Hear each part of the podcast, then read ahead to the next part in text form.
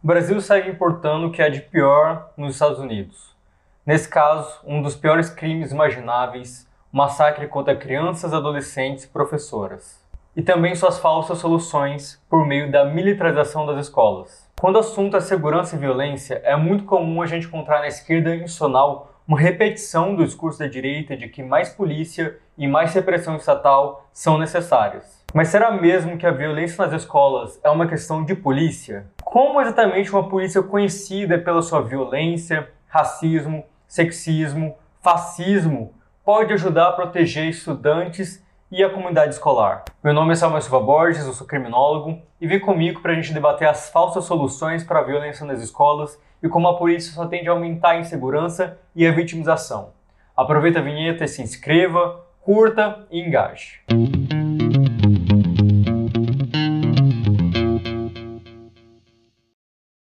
Ainda no começo de abril, num dia que aconteceu um desses massacres em Blumenau, Santa Catarina, o ministro da Justiça e Segurança Pública, Flávio Dino, anunciou 150 milhões de reais de financiamento para rondas e patrulhas em torno de escolas, transferindo recursos do Fundo Nacional de Segurança Pública para estados e municípios. Essas rondas ostensivas então ficam a cargo das polícias militares e das guardas municipais. Na mesma linha do ministro Lula, o governador bolsonarista Jorginho Melo, do PL, anunciou no dia 10 de abril que todas as mais de mil escolas em Santa Catarina teriam em até 60 dias ao menos um policial armado dentro delas.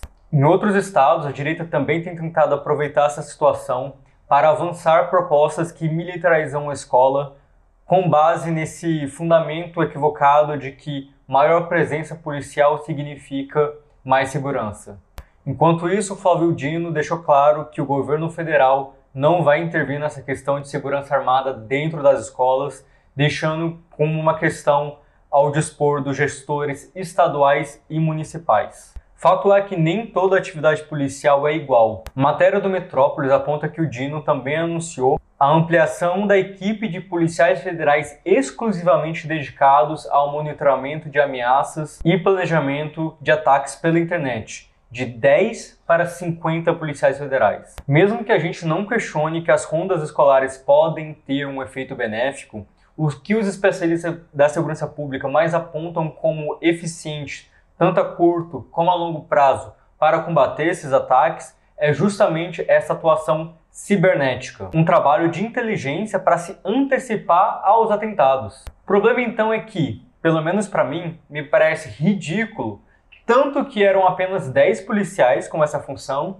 tanto que o aumento efetivo é de 40 policiais. Quer dizer então que ao mesmo tempo que o governo federal anuncia mais de 3 bilhões de reais dedicados à segurança nas escolas, o aumento efetivo para uma das coisas mais eficientes para é, prevenir esses atentados é um aumento de 10 para 50 policiais federais. Aparentemente, isso evidencia um enorme desequilíbrio entre o investimento em patrulha e repressão e o investimento em inteligência e prevenção. Simplesmente jorrar milhões ou bilhões de reais em policiamento escolar e equipamentos de vigilância como câmeras e detectores de metais não passa da importação de uma política pública fracassada dos Estados Unidos. Os Estados Unidos nunca investiram tanto nesse tipo de política que torna as escolas cada vez mais parecidas com prisões. E ainda assim tem registrado ano a ano recordes de vítimas de massacres escolares. Uma matéria da BBC condensa dados de estudos muito reveladores.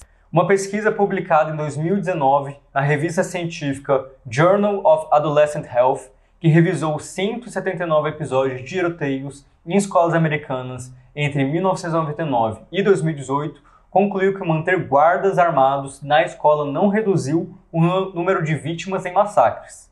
E o aumento desse tipo de segurança pode embutir seus próprios riscos. Outro estudo financiado pelo Instituto Nacional de Justiça dos Estados Unidos e publicado em 2021 concluiu, depois de avaliar todos os casos entre 1980 e 2019, que o número de mortes em escolas com guardas armados tendia a ser quase três vezes maior do que naqueles sem seguranças armados. Ou seja, investir no policiamento como solução não é somente falso, não é somente uma cópia covarde da ideologia punitivista da direita, é também uma política que fragiliza ainda mais a situação das crianças, adolescentes e da equipe escolar.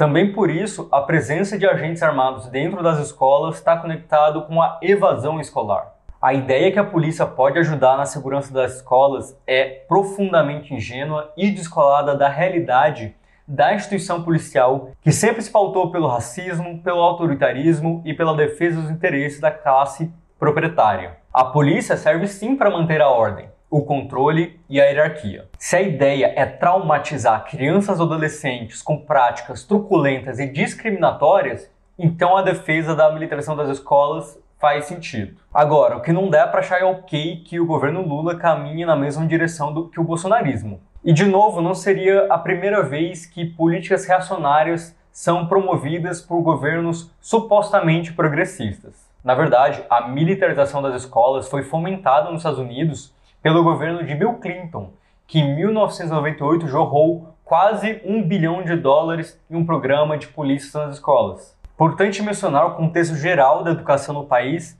que caminhava cada vez mais num rumo neoliberal e neoconservador, com uma mudança no currículo, retirando espaços para discussões sociais, para a prática de educação física e voltando cada vez mais à educação para o um modelo de testes, se voltando ao treinamento de testes, um modelo mais cursinho, another brick on the wall, massacrando estudantes para virarem máquinas de fazerem provas. Esses dois processos combinaram muito bem porque liberalismo e punitivismo são muito compatíveis. Então a obsessão com a alta performance do estudante se combinou com uma disciplina escolar cada vez mais autoritária e punitivista, ampliando suspensões e expulsões escolares. Quanto pior um estudante ia nos testes, mais conveniente era para as escolas expulsarem esse estudante para que ele não levasse o resultado médio da escola para baixo. A entrada de policiais nas escolas e a adoção de uma antipedagogia autoritária, somada aos investimentos pesados em aparatos de vigilância, como câmeras, detectores de metais, baculejo e afins, e pronto, as escolas se tornaram mini prisões. Aqui no Brasil, o fato de termos essa onda populista de trazer policiais para as escolas, no mesmo contexto em que a gente está tendo uma migração para o novo ensino médio, não é uma coincidência na verdade, é outra péssima e preocupante tendência que a gente está copiando dos Estados Unidos. Lembrando que recentemente nós tivemos o Iago Gomes aqui no canal discutindo o novo ensino médio e como o cenário atual indica que a política nacional está ignorando quem conhece a realidade escolar e priorizando interesses dos mais problemáticos. Cabe a nós fazermos a devida pressão contra esses erros. Como eu já disse, as pesquisas mostram que as escolas militarizadas não reduziram a violência nem aumentaram a sensação de segurança. O que se acumula a partir disso são casos de horror e brutalidade policiais. São inúmeros casos de policiais violentando estudantes, prendendo com algemas crianças de 8 e 9 anos, espancando adolescentes com deficiências mentais e físicas, tratando estudantes negros como criminosos em operações da SWAT nas escolas em busca de drogas e prendendo meninas negras de 5 anos por mau comportamento. Eu estou aqui só resumindo muito por alto casos reais que são discutidos pelo autor, pesquisador Alex Vitale no seu livro O Fim do Policiamento. Se de fato a gente pretende reduzir a violência contra as escolas, a gente precisa primeiramente entender por que, que esse é um problema crescente em sociedades como a brasileira e a estadunidense.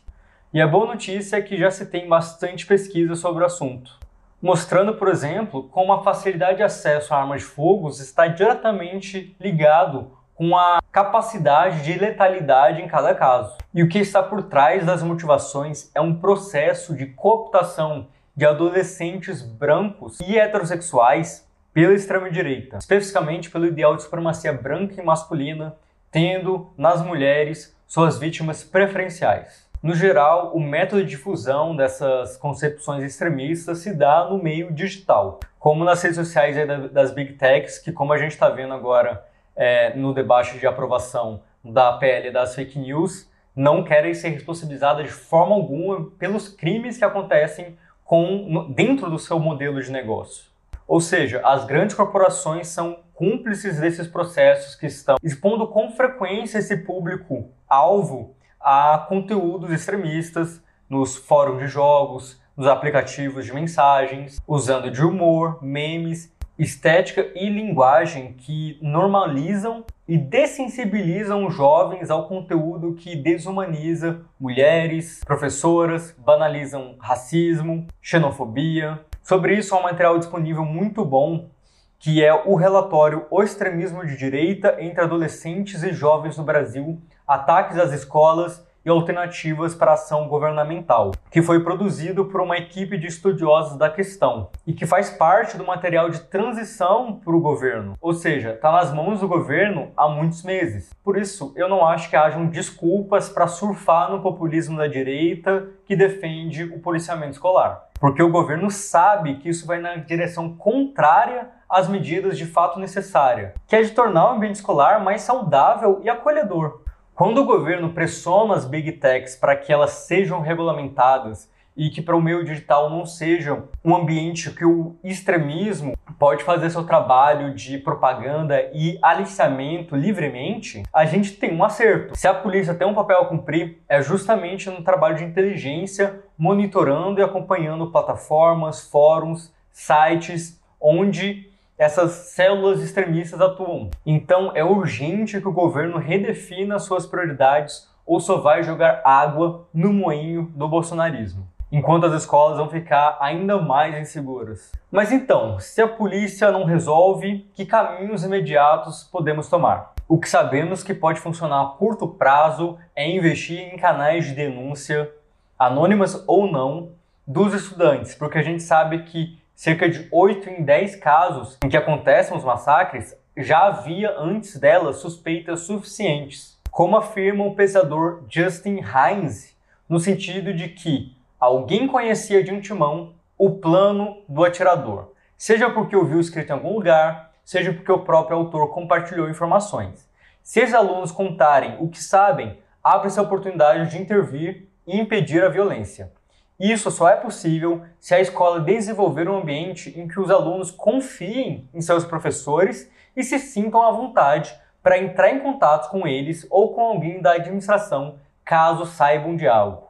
Outra medida com evidências para redução de massacres é a criação de equipes de avaliação de ameaças, que são grupos escolares responsáveis por receber denúncias, verificar a veracidade de cada uma delas e criar planos para mitigar a violência e ajudar os alunos que tenham comportamentos potencialmente violentos antes que qualquer ato aconteça. Por tudo isso, é um enorme retrocesso apontar para uma saída policialesca para a violência nas escolas. Definitivamente, a polícia não faz parte da solução. A polícia faz parte do problema. Avanço real seria discutirmos o fim da polícia, formas de garantia de segurança de verdade para a população, tornando obsoleto o mito da polícia protetora. Aproveito para indicar a playlist de introdução ao abolicionismo policial que eu tenho lá no Cifra Oculta e também reforçar a indicação do livro do Alex Vitali. Além, é claro, das referências aqui que trazem evidências fortes do grande erro que é apostar em polícia como a solução para um problema social grave como esse.